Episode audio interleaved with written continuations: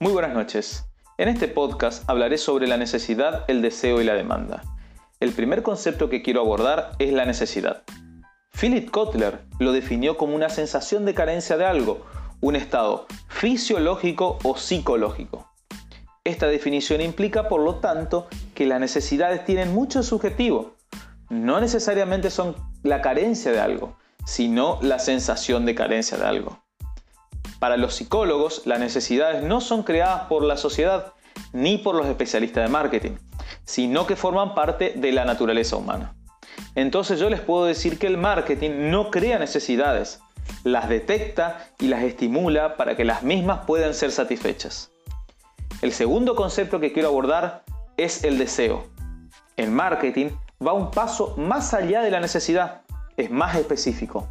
Es la forma en que un individuo expresa la manera de satisfacer una necesidad. El deseo se da cuando el individuo ya manifiesta la manera concreta como quiere resolver esa necesidad ya existente. La gran tarea del marketing es detectar las necesidades de estos consumidores y direccionarlas de manera que las transformen en deseo hacia determinados productos. El tercer concepto que quiero hablar es la demanda. Kotler lo definió como el deseo que se tiene de un determinado producto, pero que está respaldado por la capacidad de pago.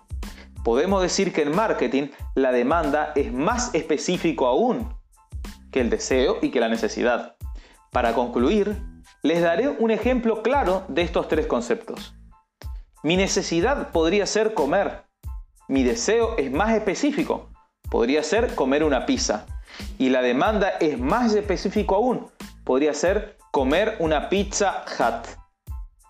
Muchas gracias a todos. Que tengan buenas noches.